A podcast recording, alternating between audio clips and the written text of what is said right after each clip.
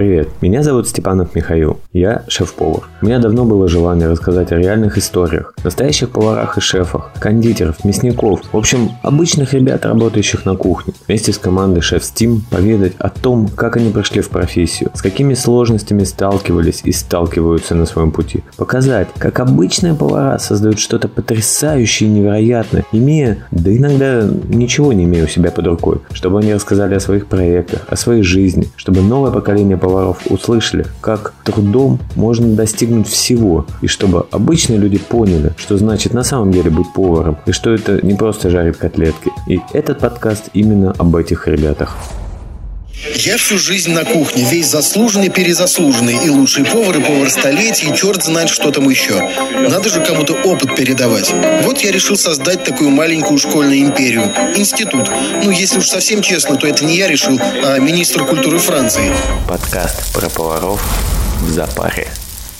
Всем привет, с вами Михаил и подкаст «За парень». Мы продолжаем рассказывать о настоящих реальных историях нашей индустрии, о том, как вкусно и иногда даже полезно готовить. И вот как раз, наверное, про полезно сегодня мы обратим внимание, потому что у меня в гостях сегодня замечательная, потрясающая девушка Анна, Давай. Добрый день.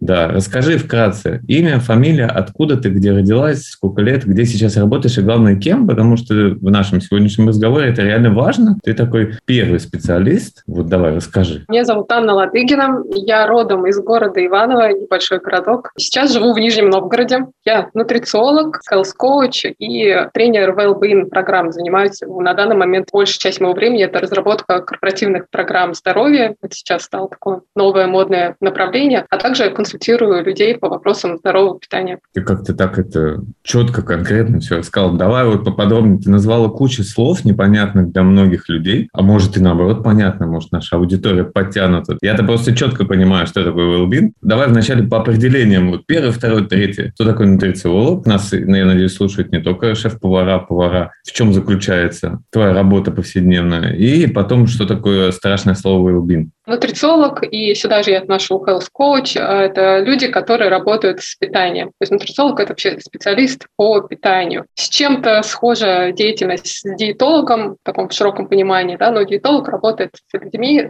с заболеваниями, именно лечением занимается, лечебными протоколами. Нутрициолог работает с условно здоровыми людьми, с пищевыми привычками, с ежедневным рационом, с повседневным, с формированием здоровой тарелки, в общем, чтобы каждый день человек питался правильно, сбалансированно. Также нутрициологи работают в производствах продуктов питания. Сейчас это стало такое новое направление, и в производстве, я смотрю, активно сотрудничают с нутрициологами там, по разработке новых продуктов, там, сложных продуктов вместе там, с технологами. Также могут участвовать в разработке меню для ресторанов, для домашнего какого-то использования, то есть именно чтобы было это меню сбалансировано и полноценно, скажем так, с точки зрения здоровья, сбалансированность питания соответствовало всем там мировым рекомендациям. На самом деле, почему очень интересно наш сегодня разговор, потому что он вообще пойдет не по плану, скорее всего, обычно, как мы разговариваем с шеф-поварами, потому что, знаешь, существует такая психология, наверное, да, вот что есть технолог, диетолог, нутрициолог, и вот такой некий конфликт, наверное, шеф-поваров, и вот как бы, потому что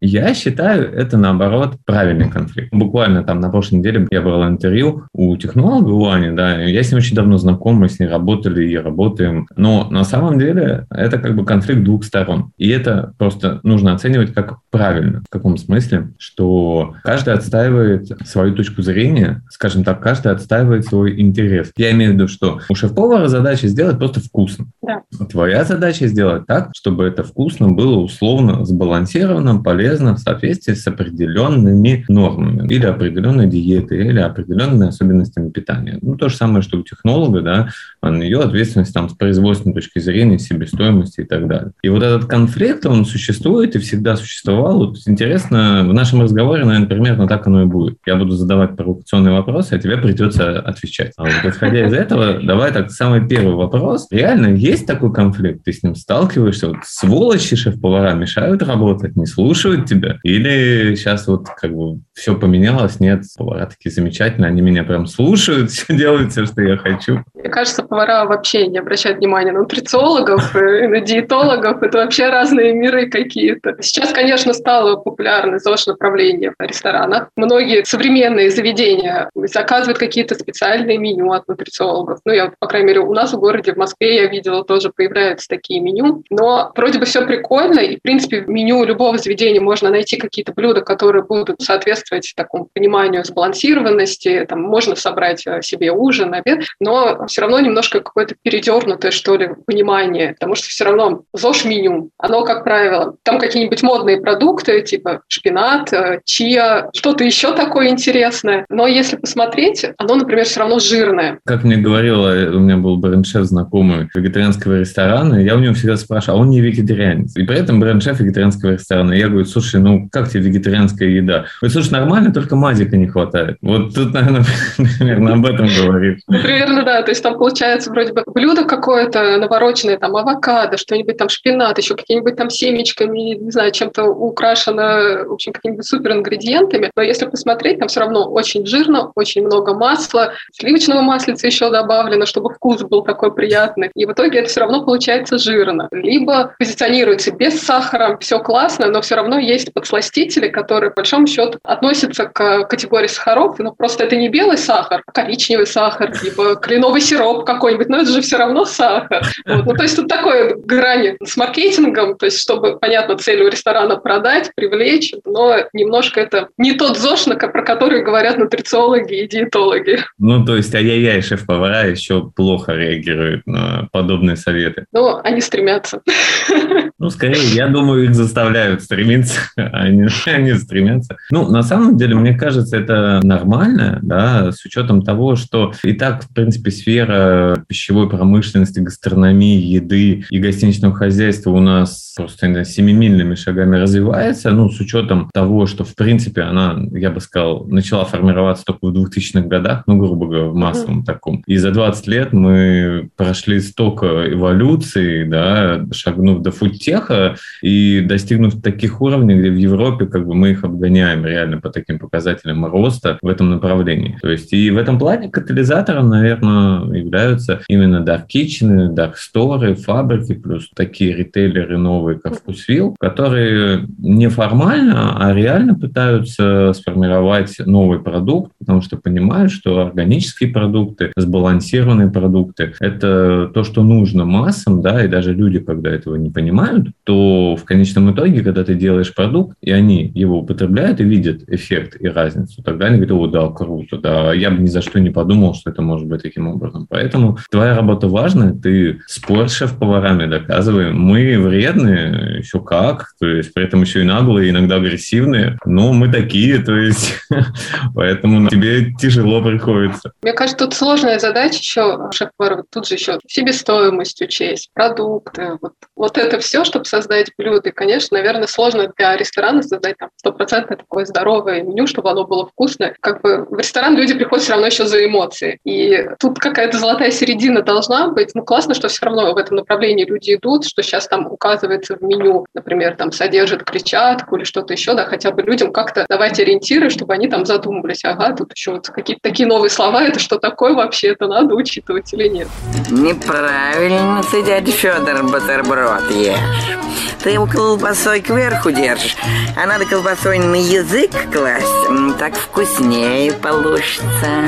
Подкаст про поваров в запаре. Слушай, давай поговорим о втором определении, да. Ну, я просто реально знаю, так работал в Wellbeing, да, то есть и так давно выступал как раз в этом направлении. Ну, вот что это такое? Расскажи, так как наша задача рассказать, помимо реальных историй, сейчас мы к этому придем, рассказать то, чем ты занимаешься, о новых механиках, о новых нововведениях. И вот это, когда ты согласилась на подкаст, мне показалось очень круто, да, потому что это то, о чем мало кто даже знает, он не понимает, что это такое. Да, вот расскажи. Wellbeing – это сейчас такое активное направление. Ну, в России сейчас начинает развиваться, начинают про это говорить. В Европе, там, за границей это уже, в принципе, норма, наверное. То есть это взгляд на здоровье вообще человека такой комплексный, на благополучие, вернее, человека со всех сторон. То есть это и здоровье физическое, здоровье ментальное, то есть психологическое здоровье, благополучие карьерное, финансовое, то есть именно благополучие человека рассматривается с четырех сторон. И сейчас такие развивающиеся, развитые компании, крупные компании начинают уже подходить к своему персоналу, ставя на первое место персонал, понимая, что люди как бы это главный ресурс бизнеса, и предлагать э, такие программы для своих сотрудников, развивая их во всех направлениях. Конечно, здесь может быть well-being чисто для человека, он сам для себя может это там, применить, построить колесо баланса и смотреть, где ему нужно там развиваться, подтягивать какие стороны, но не забывая про все, да, про все там четыре направления. Корпоративные программы, они такие комплексные, как правило, на несколько лет просчитанные. Туда и карьерное развитие включает там программы, вебинары, какие-то тренинги. Финансистов приглашают, чтобы развивать сотрудников. Физическое здоровье, там тренировки, марафоны, ну, то есть какие-то такие программы включаются. И в том числе питание. Вот э, я, как правило, участвую в блоке, связанном с питанием и стрессом, ну, потому что стресс и питание тоже так немножко взаимосвязаны. Прям напрямую, прям максимально. Да, то есть вот э, я как бы чаще всего за этот блок отвечаю, там провожу марафоны, какие-то программы, вебинары, материалы разрабатываю, с точками питания э, работаем, чтобы там какие-то создать меню, показать, что вот вы можете здесь по рекомендации нутрициолога выбрать то-то, то-то себе. В общем, это такое вложение бизнеса в свой персонал, потому что, как показывает вот статистика зарубежная, потому что в России такой статистики еще недостаточно, потому что только начинают развиваться эти программы. По зарубежным данным это повышает вовлеченность персонала в работу. Они чувствуют заботу руководителей, то есть лояльность к своим Себе. руководителям, да, к работе, к бренду работодателя. Соответственно, они лучше включаются в работу, они там радеют за нее, такая команда поддерживает командный дух, и бизнесы замечают, что это приносит выгоду в финансовом плане, также снижается количество больничных, снижается текучка, соответственно, потери на привлечение нового персонала. Короче, они пытаются сделать так, чтобы человек хотел жить на работе, так же, как стремится Google, Yahoo и все, создавая условия, да вот вам, пожалуйста, Нет. комната отдыха, хотите спите тут. Да не, я ну, не совсем, потому что о а, зоне отдыха и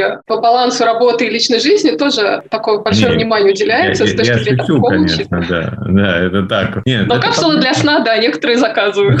Ну, тут правильно, надо поспать на работе. По-моему, это самое лучшее место. Я думаю, что многим было интересно услышать, вот, условно говоря, более подробно твоей профессиональной нише, да. Смотри, давай теперь так более жизненно. Как ты пришла в эту профессию, когда? То есть, что тебя сподвигло вот, стать нутрициологом? И какие пути ты прошла, чтобы им стать? Ну, то есть сразу пошла или там диетологом, или до этого поваром, или технологом? Давай, скажи, я думаю, всем будет очень интересно. Моя вообще профессия изначально, мое образование первое вообще не связано с нутрициологией, вообще никак. Ну, какие-то качества я, конечно, поменяла. Инженер-механик? Практически инженер, да? Да. да. Обычно у нас Только... просто, если не по профессии, то инженер. Только автоматизированная система управления, ну, в принципе, что-то где-то. Ну да, слушай, ну мне можно прям зачесть, с учетом того, что я не знал, прям можно сказать, что правильно ответил пришла, мне кажется, большинство нутрициологов и специалистов, психологов пищевого поведения приходят в эту сферу через свой какой-то личный запрос, через свою боль, решая свою проблему. В общем, я тоже была не исключением. Пришла, потому что сама для себя интересовалась темой. Где-то, наверное, в 2013 году я так глубоко погрузилась, потому что это были различные диеты, чтобы поддержать фигуру, все такое. Потом мой молодой человек, на тот момент, ну, сейчас уже муж, он начал худеть ходить в зал. И я увидела, что у него полностью поменялось питание, ну, была, конечно, жесткая диета, но я увидела, что ничего себе, это так работает, и начала интересоваться, копать. То есть, во-первых, потому что у меня была задача из трех продуктов. Грудка куриная, там, не знаю, рис и огурец приготовить что-то разнообразное. Пошла интересоваться, а что же вообще там еще можно человеку есть, и как бы стала на себя применять, то, что там увлеклась здоровым образом жизни, там, спортом, и поняла, что помимо того, что, да, это сказывается на фигуре, на своем самочувствии, я еще заметила, что у меня, например, ушли проблемы какие-то пищеварением, которыми я тоже практически всегда да, преследовали. И я так думаю, угу, интересно. Начала как бы копать, вот погружаться в эту тему. Но о том, что есть нутрициологи, я вообще не знала. Это было чисто для себя. И вот с профессией именно нутрициолога я познакомилась, наверное, в 2017 году. В общем, так случилось. Меня жизнь свелась девушка, она была нутрициологом, я помогала ей вести Инстаграм. Угу. Тут я уже знала, что, оказывается, есть такая профессия, вообще этому можно научиться. И уже вот стала смотреть, какие есть обучения. И в этот момент моя подруга, зная, что я там всем раздаю даю советы, как надо правильно питаться, пришла ко мне, говорит, помоги мне похудеть. И mm-hmm. это стало таким толчком, что я пошла обучаться и параллельно оттачивая на ней какие-то навыки, я заметила, что, блин, оказывается, все работает, и я могу как-то помочь. И вот это стало таким толчком, как после этого у меня появился первый платный клиент, которому я помогала снижать вес. Слушай, ну если профессия повара, знаешь, есть такое понимание, что должно быть призвание, да, а образование, оно условное, да, особенно там сложности в нашем таком, я бы сказал, провале профессионального образования. Но мне кажется, вот твоя область, она, ну, так сложно, да, сказать, что, ну, у меня призвание, а образования как бы нет. Расскажи более подробно, что ты закончила, какой опыт получила, следующий твой шаг после того, как вот ты поняла, что тебе это интересно, у тебя это получается, и ты понимаешь, что это нужно людям, и ты помогаешь людям этим. Ну, я считаю, что в России с образованием по нутрициологии тоже пока что просто провал, потому что достаточно качественного образования, которое бы все соединяло, его просто нет. Я проходила это в 2018 году, это Центр нутрициологии и адаптивного питания. На тот момент у нас, грубо говоря, было, наверное, три места, где можно получить вообще было какое-то образование. Но этот вуз хотя бы там вроде как государственный, диплом выдавали, в общем, все как положено, с корочкой. Но там давалась база, это очень классная база, биохимия, физиология, то есть это все разбирать, потому что, ну, мне кажется, нутрициологию, ну, в работу вот такую с людьми с питанием, без этой базы, ну, не имеет смысла идти. Ну, нужно понимать основные процессы, какое-то, чтобы подключалось критическое мышление, чтобы хотя бы клиенту можно было объяснить вообще, как процессы работают, чтобы он что-то понял. Чтобы не просто ему сказали, вот тебе там что-то нельзя, а почему нельзя? Ну, потому что это всегда как-то создает эффект, что типа, ага, вот так вот. Ну, то есть более убедительно звучит. И получалось, что вот образование вроде получено, но это все какая-то теория, и каких-то навыков все равно не хватает. И получается, что идешь на другие курсы, там, на третий, и добираешь необходимые навыки того же консультирования, ведения клиента, мотивационного консультирования, там, может быть, коучинга. Но мне кажется, что, наверное, если человек хочет стать там нутрициологом, вообще попробовать, однозначно ему нужно получить вот такую базу, где дадут биохимию, физиологию и основные принципы там, питания, базовые принципы диетологии. А дальше уже в зависимости от того, где он хочет развиваться, подтягивать какие-то скиллы. Потому что можно идти в консультирование, тогда нужно какие-то базовые принципы коучинга получать. Если идти там в работу, например, на производство, то круто, если, наверное, это будет какая-то связка с там, пищевым технологом, ну что-то такое, когда ты понимаешь mm-hmm. процесс производства. Там какие-то еще направления, там, может быть, классно будет, если курс какие-то закончить поварские, да, ну, если именно захочется самому что-то разрабатывать. То есть, мне кажется, вот, зависит от того, в какое направление идти работать. Я тыркалась во всем.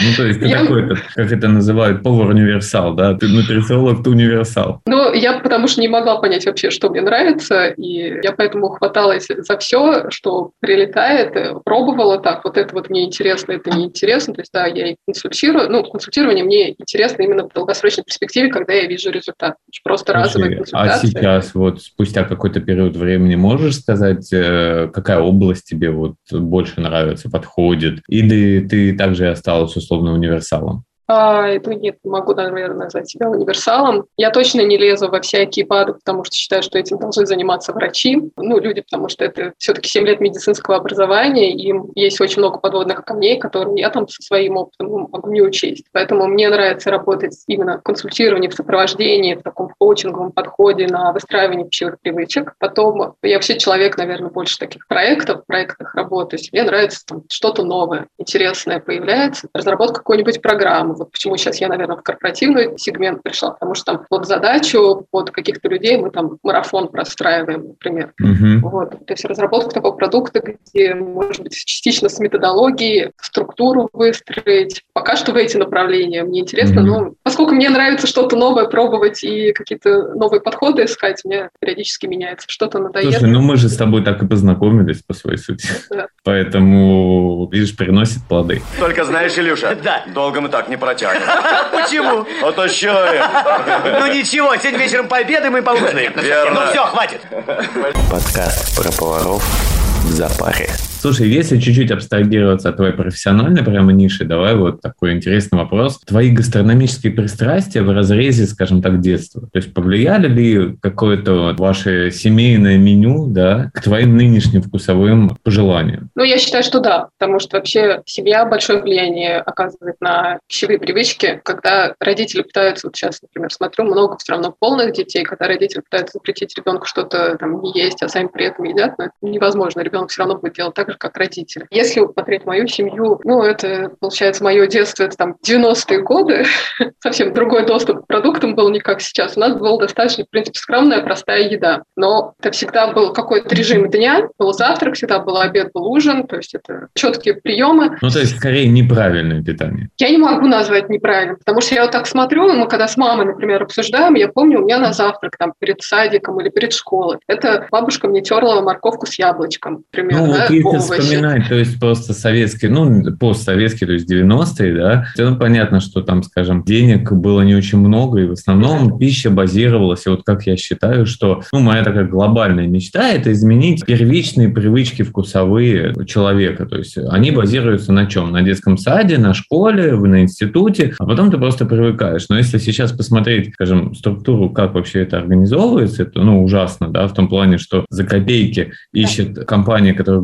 готовы просто выиграть тендер, снижает цену контракта просто до плинтуса, а потом от этого еще снижают, лишь бы заработать что-то. И получается, что питание детей базируется на в основном сахарах и углеводах, да, и таким образом вырисовывается общая картина, да, это перловка, картошка, макароны, рис, и все вытекающего из этого. На завтрак каша рисовая, каша с лапшой, на обед у нас рис, ежики с рисом, на обед у нас макаронный суп, да, то есть, по сути, у тебя вообще никакого белка нету, никакой рыбы, естественно, морепродуктов, потому- ну, ты не получаешь никаких микроэлементов, минимум фруктов, ты недополучаешь, а, соответственно, витаминов, или у тебя было прям не так, или у тебя... А, нет, это да, наверное, это стандартное такое, ну, детсадовское и школьное питание. Но единственное, за что, наверное, спасибо моим родителям, не было никогда привычки готовить жирно. Вот, Мгм. ну, я не люблю поэтому, например, какие-то жирные супы, что-то такое с пережарками, ну, потому что у нас это было не принято, и мне это ну, не очень вкусно. И то, что мама и бабушка готовили, это тоже есть там что-то мясное, там, понятно, подливки использовали, чтобы это было более сытно, там и меньше продуктов использовалось, но все равно это было не жирное. Заложилось от родителей, да, у тебя какое-то Ну, немножко, да. Вот сейчас прихожу, я, конечно, с ним все равно там что-то спорю, что да зачем вам столько варенья и прочее, но тем не менее все равно хотя бы база какая-то есть и вот этого распорядка дня. Потому что мне, например, некомфортно не есть целый день. Мне нужно все равно, чтобы у меня был там завтрак, обед, ужин обязательно, потому что иначе я себя хуже чувствую. Я просто физически это ощущаю уже. На самом деле, самая основная глобальная проблема поваров, она заключается не в том, что ты даже там не можешь правильно питаться. Это неправильный рацион, что ты весь день на ногах ничего не ешь, там на кофе, сигаретах, а потом вечером приходишь, наедаешься от пуза, да, и сразу ложишься спать. И получается все... Проблема почти всех, Ну, большинства людей. Да, то есть самое главное, так у меня то же самое, я, честно говоря, понимаю, но я, скажем так, контролирую то, что я ем, начиная с 16 лет, потому что я в девятом классе весил почти 110 килограмм, соответственно, я с самого, ну, небольшого возраста там отказался вообще от сахара, в прямом виде я сахар вообще не ем, то есть вот для меня гордость, что там года два назад отказался от активного использования молока, и я привык себя ограничивать, контролировать, я себе постоянно делаю либо интервальное голодание, либо вот у меня есть такие разгрузочные день-два, когда я только на яблоках, огурцах и кефире, но я слежу за тем, как реагирует мой организм. То есть если мой организм воспринимает это нормально, у меня хватает сил, у меня нету там никаких проблем, то я вот баланс соблюдаю. У большинства людей просто они не привыкли к этому, и организм не привык. А самое главное, это приводит к ужасным последствиям, так же, как вот эта мнимая диета, да, когда человек ставит себе цель похудеть за две недели, но он просто не понимает, как реагирует его организм на все происходящее. А люди считают, что я вот сейчас 2-3 недели, месяц все поголодаю, да, а потом все вернется, и все, я буду худым. Они физико-химические процессы не понимают, которые происходят. Почему ты после диеты начинаешь в два раза больше набирать вес? Банально, твой организм живет отдельной жизнью. То есть ты, не даешь ему еды. И он как бы, когда получает еду, думает, надо закрома убирать. Как и вот родители, почему они варенье держат? Потому что это закрома, варенье не портится, оно лежит, оно всегда есть. И наш организм же действует точно так же. То есть он, ага, еды нету, потом, о, еда есть, надо в жирок, все в жирок, в жирок. Верно. Да, а потом ты получишь, что я толстею, при этом я голодный, я есть хочу, потому что организм так работает. Это, конечно, на самом деле твоя профессия, она действительно занимается очень важным, очень сложным и очень важным, да, потому что понимание всего этого вот у большинства не то, что у людей, у поваров нет. А я считаю, что это ну, действительно критично важно, отвечать на такие вопросы. Одна из трудностей, наверное, в работе, все время пытаешься как-то донести то, что база должна быть, да, и сбалансированное питание, вот это вот база. А дальше уже все вот эти интервальные голодания, да, БАДы, да, да. еще что-то. Пока бесполезно себе тут картинки вешать для украшения комнаты, когда, там, не знаю, обои все в трещинах. Ну, что, да. нужно же все равно вначале вот все-таки сделать основание, а уже дальше там докручивать, докручивать уже под себя. А яичницу? Опять яичница. Утром яичница, днем яичница, вечером яичница, а ночью омлет. Скоро я буду кудахтать, как цыпленок. Подкаст про поваров в запаре. У меня такой интересный вопрос. Он, на самом деле, звучит как счастливая жена, так, у которой э, шеф-повар муж. В результате он готовит дома, типа, у тебя каждый день банкеты, да. На самом деле, мнимое какое-то такое представление, потому что большинство поваров дома так активно не готовят. Но этот вопрос, в принципе, направлен просто к тому, а у вас дома кто готовит? Вот ты говорила, что муж начал, но ты ему готовила. Правильно я понимаю? Да, соответственно, у вас, то есть, ты за шеф-повара дома? Или... А, да, больше я готовлю. Ну, надо сказать, признаться, что сейчас я ленюсь, но вернее, у меня не хватает времени прям вот как раньше я делала сразу, там, не знаю, на несколько дней, ну, я, в принципе, готовлю на несколько дней, чтобы просто экономить время. Но раньше там это было несколько видов гарнира, там, мясо, рыба, еще что-то. Сейчас, конечно, все самое простое, быстрое. Не знаю, слава богу, есть мультиварка, духовка вообще, которые упрощают жизнь в быту. Ну, муж сейчас подключается, видит, что когда я там что-то не успеваю, он что-то может приготовить того, как я болел коронавирусом, я понял, что он вообще шикарно готовит и применяется. Видишь, он просто дурака включает. Ой, а как тут макароны варить? А их надо мешать, да? А на самом деле он, оказывается, прекрасно делает отличную карбонару, да? Да даже здоровые блюда делает прекрасно. Так что ну сейчас это скорее 50 на 50. Да, мы с тобой познакомились, когда вот общались по вкусвиллу. Ну вот сейчас существует ну, очень много сервисов, да, которые двигаются как раз вот в такую идеологию, там Level Kitchen, Performance Food, Go Foods, там и тоже вкусвилл. А вот сама ты пользуешься подобными сервисами? Я, честно говоря, даже не знаю, в Нижнем есть что-то схожее, да? да? вообще Level ну, Kitchen? У нас есть Level Kitchen. А, да? Ну, в принципе, много тоже есть сервисов, но, честно, не пользуюсь. Не пользуешься? Невкусно? Или плохо? Я, я думаю, что нормально. У меня, например, есть знакомые, там, кто работает тоже там в офисе, и там после работы еще там куча каких-то дел, и знаю, что заказывают. Мне, наверное, я даже не знаю, почему я не пользуюсь. Ты так задумалась, я подумал, ты начала с так, с этими я работаю, с этими я работаю. О, вот с этими не работаю, вот этот сервис плохой. Нет, у нас есть один сервис, с которым мы общались по поводу там какого-то сотрудничества, и знаю, что там достаточно качественное, хорошее производство, но вот тоже не знаю. Не знаю, у меня, наверное, я завтра все равно готовлю сама. Ну, какая-то наверное, привычка может быть и серия, что ну как-то это неправильно. Заказывать еду, надо самой готовить. В смысле, а почему неправильно? Программная установка, я не знаю, из детства. Это так же, как это, домработницу заказать нужно, чтобы тут чужая женщина ходила, убиралась. Вот, видишь, ты совершенно в другом поколении живешь. Ты представляешь, а поколение Z и Альфа, они наоборот, у них да. психология вот совершенно иная. Ну, то есть я в принципе считаю, что сейчас гастрономическая структура, подстегнутая пандемией и всей ситуацией, что сейчас происходит, она вообще меняет мировоззрение людей к готовке. И существует поколение Z и Альфа, которое в целом считает, что у них даже кухня не нужна. Зачем мне кухня? Я лучше сделаю две комнаты. Потому что зачем? У меня там внизу кафе, я заказываю продукты, полуфабрикаты. Мне там мультиварка, микроволновка нужна для разогрева, да, и все. Ну, видишь, а мы с тобой совершенно другого поколения, поэтому так смотрим на эти вещи. Я скорее пойду и куплю в магазине готовое, там, в том же во вкусвилле или еще у нас тут есть торговый центр, где, ну, действительно, тоже, есть Ну, видишь, Саша, ты не совсем как наши родители, то есть ты можешь пойти и даже заказать что-то, а вот так вот сто процентов подключиться уже как-то думаешь, зачем, да? Но это меняется, то есть это, наоборот, я считаю, это круто, это хорошо, нет ничего плохого. Доставка – это очень удобная тема, особенно для занятых людей, кто все время там в каких-то разъездах. Действительно, я знаю тех, кто пользуется исключительно доставками, им это Слушай, спасение. Да, существует такой некий вообще принятый средств потребительского мнения, вот сейчас как у нас там индекс бургера есть, по которому мы смотрим, сколько что стоит. Есть такие продукты массовые, вот прям там, это вот бургер, у меня везде написано Макдака, а сейчас вкусно и точка,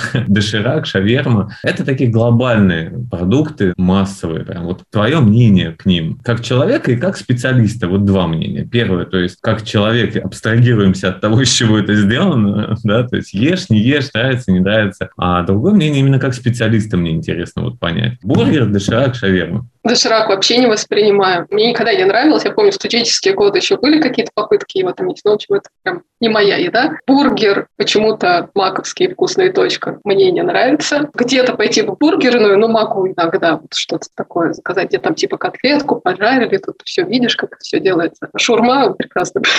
Да, ну, прекрасно Слава богу, хоть отлегло, хоть немножко. Слушай, вот тут интересно реально твое профессиональное мнение, потому что если бургер, ладно, я могу понять, там дисбаланс явный в сторону углеводов и жиров, да, понятно, булочка с сахаром, с дрожжами, майонезный соус, и там листик 2 э, грамма салата не спасает баланс никоим образом. Но вот шаверма, ну там же на самом деле большой объем овощей, мясо на гриле, нету фритюра, при этом бездрожжевая лепешка. Ладно, соус, согласен, в основном майонезный, но вообще по идеологии... Ну, есть бы, уже и с йогуртовым соусом, с каким-то... Ну, на самом деле классический соус, вот реально, тут еще диалог у нас может вырисовываться шаурма и шаверма. Видишь, ты назвал шаурму, а у меня шаверма. Потому что есть четкое понимание разницы в шаурме и шаверме. Ну вот классический соус, он делается один к одному. Кефир, йогурт, сметана и майонез. Получается, майонеза там совсем немного. И дальше лук, специи, чеснок, кориандр. Соответственно, вот в таком виде шаверма, вот как специалист,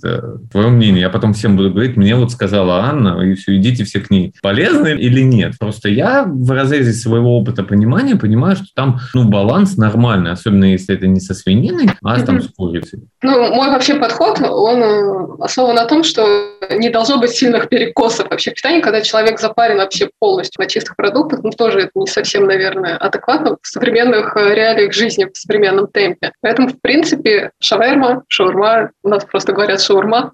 А это вот, на самом деле. Знаешь, как шаверма, это как? Это чисто питерское. В чем разница? Там пекинская капуста, помидоры, огурчики, лук и мясо, и соус. Все. А шаурма – это вот московская тема, эконом-вариант. Туда все кидают. Капусту, морковку, вот это вот все. Поэтому нет, шаурма – это там. Хорошо, шаверма. В общем, она может быть в рационе, да? В принципе, ну, если вот разложить, да, есть там принцип тарелки, который многие там коучи, нутрициологи используют с клиентами, чтобы для понимания, потому что очень наглядная схема, то, в принципе, если так вот разложить шаверму, вполне себе там более-менее сбалансировано. Ну, может быть, чуть-чуть многовато углеводов будет, но, грубо говоря, если это обед, то почему нет? Тут вопрос размера, потому что часто проблема именно с порцией. Они есть такой адекватного размера, адекватной порции, есть прямо огромные эти шавермы, ну, я не знаю, как их вообще можно съесть, но для меня непонятно. Ну, люди Все, едят. Едим шаверму. Все, добро получено. Главное следить за балансом в течение дня. То есть если это вписывается, если это сбалансировано в течение дня, там, в течение недели, то можно, но не каждый день все равно. Зрители, не переживайте. Потому что должно быть разнообразие. Мы это вырежем. Мы оставим, что шаверму можно есть. А дальше все вырежем. Дальше будет следующий вопрос. Слушай, интересный вопрос. Чем должна и чем может гордиться гастрономическая Россия? Вот твое мнение, как вот специалист из такого. Вот даже интересно с твоей стороны, вот именно со стороны какой-то полезности, да? Есть ли что-то вот в нашей необъятной родине, ну, кроме сибирских уральских трав, ягод чистых, да, вот что-то такое массовое, что вот можно сказать, вот это прям шикарный продукт, вот, о котором мы должны всем глаголить? Ну, я как бы, может быть, не спец именно в каких-то блюдах там. А, не, я даже не блюда, ну, ну, я считаю, что... Продукта, продукта, вот именно, вот именно полезности одного продукта, там крупа какая-то или пшено какое-то, я не знаю. Гречка наша все просто, это гречка. Да? Слушай, а круто. Это очень хорошая, полезная крупа. Здорово. Ну, действительно, я просто не задумывался, а ведь действительно гречка же это чисто русский продукт относительно. То есть прикольно. Хорошая высокобелковая крупа. А так еще, ну, на мой взгляд, недооцененные, наверное, это квашеные продукты, потому что исконно русские это же квашеные, соленые, это не с маринадом, с каким-то с уксусом, а именно вот квашеная капуста, например. Ну, шикарные пребиотические мы, продукты. Мы переведем сейчас. Тот самый чайный гриб. Мы, как сейчас модно говорить, ферментированные продукты. Да, да, да. Но на самом деле, да, то есть ферментирование же, оно почему всегда было? Потому что это происходит при обычных условиях, да, потому что дрожжи, они в воздухе витают. А вот э, действительно ферментированные продукты более полезные в какой-то степени или нет? Вот в эту сторону, если вопрос повести. Сейчас я скажу, что они более полезные, все начнут пять раз в день есть э, квашеную Ладно, капусту. я обещаю, и я тогда- ничего тут не вырежу. Можешь сказать, как есть.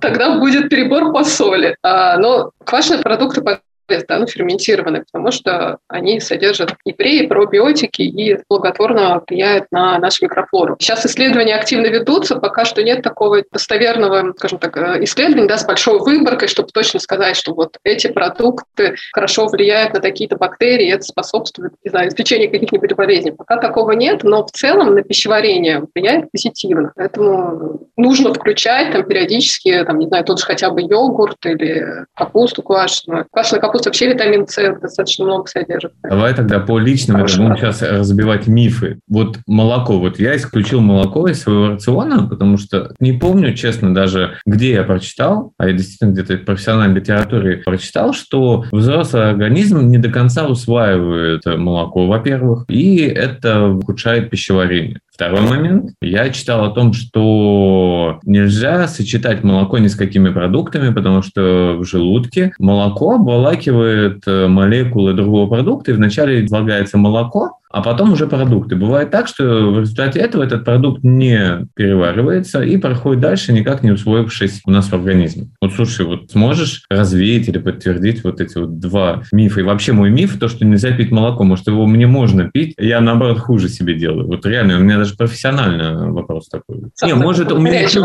может, я чушь сказал, да, ты скажи, что вот ты не так все понимаешь, а это вот так вот прям интересно очень. А, Ну, есть разные немножко подходы в нутрициологии. То, что я основываюсь на доказательной базе, это уже исследования, которые там, с большой выборкой подтверждены, и на основе которых сформированы рекомендации национальные там, различных Мгм, стран. мгм. По всем этим рекомендациям нет рекомендации исключать молоко. Есть такое мнение, что да, у нас а, снижается выработка лактазы, ну, это фермент, который лактозу расщепляет, и вроде как с этим может быть связано какое-то там худшее там, пищеварение, ухудшаться, да, там, реагировать человек может кишечник как-то на молоко. Но тогда молочные продукты, в принципе, кисломолочные, вернее, продукты можно оставить, там, творог, йогурт, а, сыр, то есть они, скорее всего, будут нормально усваиваться, потому что там уже лактоза частично расщеплена. Тут скорее вопросы индивидуальные, смотреть реакцию, потому что у кого-то хуже воспринимается. Бывает, что на молоко есть реакция, когда, в принципе, идет раздражение кишечника, ну, из-за там неправильного рациона в целом, да, несбалансированного, либо там из-за того, что большие промежутки времени, а, либо какие-то еще нарушения пищеварительной системы, и из-за этого реакция на молоко идет просто за счет того, что там углеводы, которые при расщеплении дают там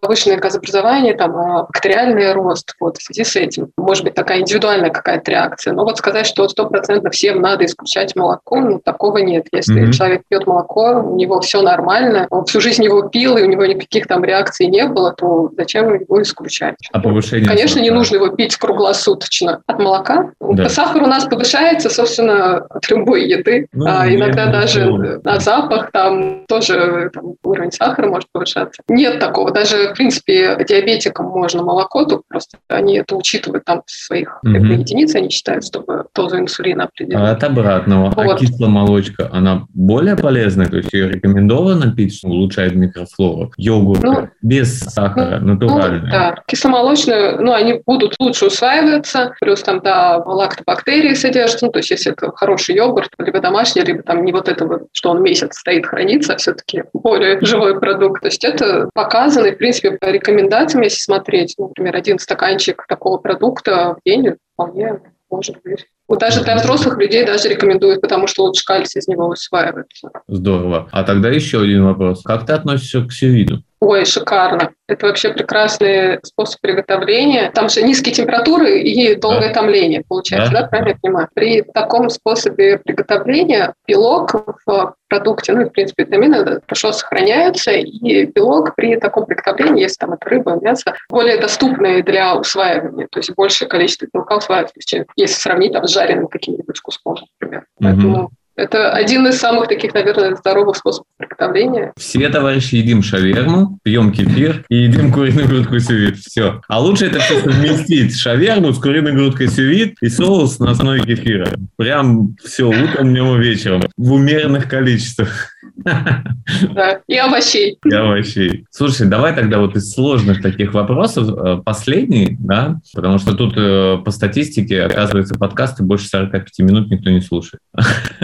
Смотри, что ты посоветуешь в нашем случае специалисту по твоему профилю, если ему 17 лет, и он понимает, что он хочет пойти в направлении диетологии, нутрициологии, двигаться вот в том же направлении профессиональном, что и ты, да, или повара, которые хотят более глубоко понять вот детально вот эти вот аспекты, что ты порекомендуешь, что ты скажешь? Человеку 18 лет, он хочет идти учиться. Вот какую ты рекомендацию дашь? Развивать критическое мышление, как раз изучать разную информацию, потому что подходов много и много мифов, да, и, наверное, важно вот это вот базовое такое фундаментальное какое-то образование, ну, в плане, где физиологию и биохимию будет преподавать, чтобы разделять информацию потом, что действительно адекватно, что там где-то за уши притянут. Ну, это какая-то серия, что молоко обволакивает и не переваривается.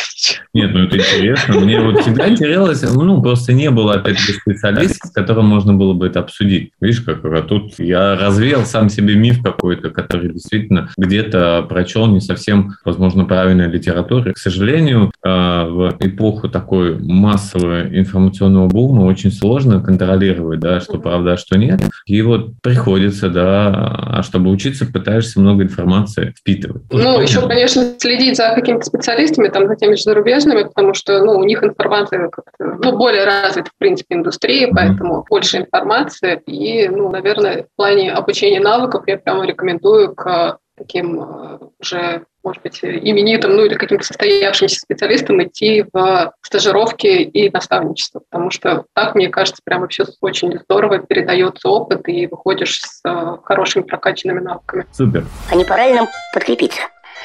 По-моему, пора. Подкаст про поваров в запаре. Сложные вопросы закончились, но у нас тут такой есть пятиминутный блиц-опрос, который я буду менять, так скажем, под тебя. Тут главный смысл вопрос, короткий ответ, не надо там размышлять, еще что-то. Это такой скорее фан, да, но прикольно. Очень многие интересные мы получаем результаты от него. Поэтому начнем. Что такое вкусно? Вкусно – это сочетание разных вкусов и текстур в одном блюде. Слишком умно отвечаешь. Ладно. Не знаю, что это. Это удовольствие. Быть нутрициологом – это это возможность помогать людям сделать что-то хорошее. Первый рацион, который ты рассчитала. Это было снижение веса, и он был какой-то высокобелковый. Сейчас бы я такой не сделала. Слушай, у, тут у меня такой вопрос. Как э, тебя наказывали на кухне? Я не знаю, у вас профессии наказывают? Нет. У нас, у нас мир и любовь, да? Ну, ладно. Ну, тут работаешь на себя, поэтому, наверное, сложнее. Может быть, у меня не было таких ситуаций. А есть фильмы или сериалы, которые отражают твою профессию? Связаны с гастрономией, диетологией, вот такое что-то? Если честно, я даже не знаю. Я, я не видела. Да. Я видела какой-то сериал один интересный. Господи, я забыл, как он называется. Но там, в общем, ребята имитировали рационы разных там эпох, типа погружались в нее, значит, и питались так в течение там какого-то времени, потом смотрели, как это влияет на их здоровье. Вот это вот было да интересно. ладно. Я несколько Ничего серий смотрела. Слушай, да. ты потом вспомнишь, ты мне напиши, я, если что, потом добавлю. Реально интересно. Хорошо. Смотрел с удовольствием. Хочешь свой, у меня вопрос ресторан? Ну, наверное, глупый вопрос, потому что ты работаешь сама на себя или нет? Свою какую-то лабораторию или кулинарную экспериментальную студию? А, ну, именно ресторан или студию, наверное, нет. Мне хочется скорее что-то с продуктами, может быть, с каким-то продуктовой линейкой, не знаю, может, те же маркетплейсы. Ну, да, Сейчас, кстати, очень э, легко довольно-таки выходить на них, и я вот несколько сейчас как раз делаю линеек, которые именно под маркетплейсы. Поэтому все в твоих руках. Татарский камамбер – это татарский мамар, я даже не знаю, что это, наверное, что-то типа это, белорусского бри. Да-да-да, понятно. Ну, сколько часов в сутки ты спишь? А, ну, конечно, хотелось бы часов 8-9, но чаще получается 6, наверное, 7. Гастрономическая гордость СССР. Давай, гречку повторять нельзя. Блин, и, наверное. Ну, это российское, ну ладно. Как стать нутрициологом? Пройти обучение и пробовать себя в разных направлениях, найти то, которое будет отзываться. Читать все скиллы лучше. Сколько раз в день ты ешь? Четыре, иногда пять. Твое любимое блюдо? Это вот сложно, ну, наверное, что-то с яйцами. Самое меня просто как сложное? нет такого это любимого, потому что я, в принципе, люблю поесть. А, ну, это тоже нормально. Самое сложное в работе нутрициолога? Сложно, наверное, выстроить контакт с человеком. Вот, если Твоя профессиональная мечта? Ну, донести наконец-то людям, что ЗОЖ может быть простым, доступным. Это все не так сложно, как пишут в интернете. Если бы ты не работала нутрициологом, то чем бы занималась? Работал бы инженером. Но я думаю, что моя сфера мне с ивентом была бы связана. Ивент или работа с персоналом. Чем быстро перекусить? Овощи, фрукты, кисломолочный продукт. Я думал, ты скажешь яйца. Это же любимый продукт.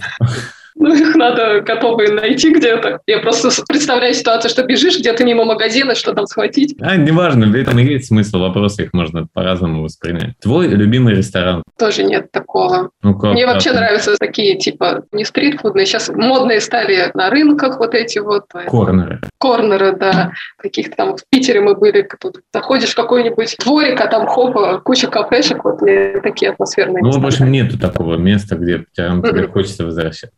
Слушай, Ань, все, я тебя перестаю мучить. Огромное тебе спасибо. Мне, на самом деле, очень было приятно с тобой Да. пообщаться. Надеюсь, э, тебе тоже. Да, спасибо, что пригласила. Это такой интересный новый опыт для меня. Возможность что-то рассказать про профессию, потому что все равно еще пока профессия новая для России, и люди с недоверием относятся. Да, ладно. Все, спасибо, всем пока. Спасибо большое. Подкаст про поваров в запаре. Хотелось выразить слова благодарности сообществу шеф-поваров Шеф-Стим, в том числе благодаря которому получил записать этот подкаст. Также всем поварам-участникам, кто проявил желание и возможность поучаствовать в записи этого подкаста. Помимо этого, я хотел рассказать еще о том, что кроме подкаста по шеф-поваров в запаре, я записываю подкаст «Давай сейчас», который посвящен бизнесу на маркетплейсах. Если вам будет интересно, буду рад, если вы пройдете и послушаете один или несколько выпусков. И очень буду рад, если вы поставите лайки и подпишитесь на данный подкаст или подкаст «Давай сейчас». Спасибо вам большое. Хорошего дня, хорошего настроения, счастья, любви. Подкаст про поваров в запаре.